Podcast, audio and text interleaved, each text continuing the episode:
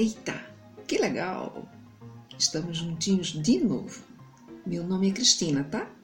E hoje eu vou contar a história do coelhinho distraído. Em uma linda toca no meio de campos cheios de flores e cheiros deliciosos de uma floresta, um coelhinho pequenino e muito simpático, chamado Bento, vivia com seus irmãos. Todos gostavam dele, mas ele tinha um defeito era muito distraído.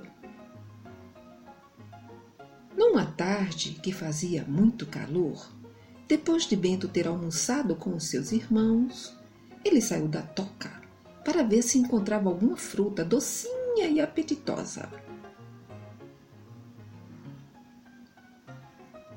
Andou um pouco e sentiu aquele soninho que dá depois de comer. Então ele deitou debaixo de uma árvore de amoras, fechou os olhos e deixou para comer as frutinhas depois.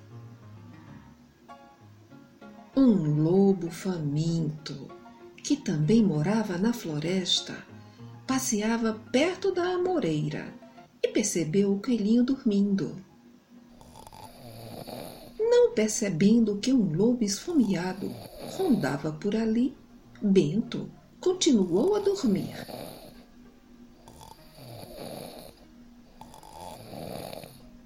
O lobo então foi se aproximando de Bento, bem devagarinho, procurando não fazer barulho.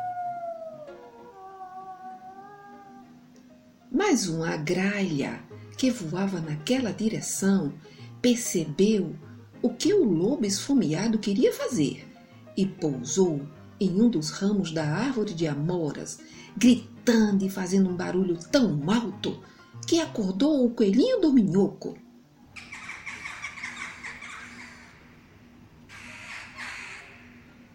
Quando Bento viu o lobo tão perto dele, o coelhinho ficou tão assustado que deu um salto e correu mais depressa que conseguiu direto para sua toca encontrando os seus irmãos. Então, rapidamente todos fecharam a porta e colocaram uma tranca atrás dela, para o lobo não entrar na casa deles.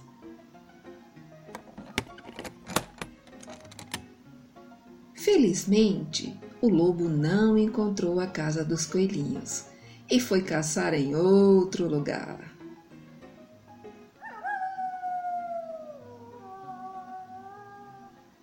Depois do grande susto, o coelhinho Bento convidou a gralha para conhecer a sua casa e os seus irmãos. Eles ficaram muito amigos e sempre que Bento saía pela floresta, a gralha o acompanhava nos seus passeios.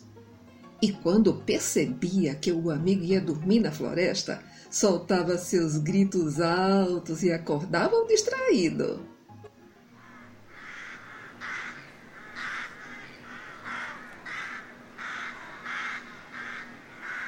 A melhor coisa que lhe aconteceu foi ter ficado amigo da gralha, que passou a acompanhá-lo nos seus passeios e nunca mais o deixou dormir fora da toca.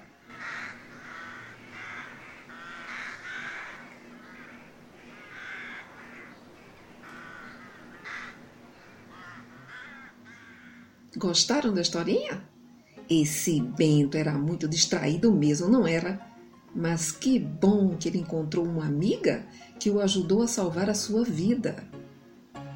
Na próxima semana teremos mais historinhas. Beijo para tu e fica com Deus. Agora é hora de dormir. Boa noite.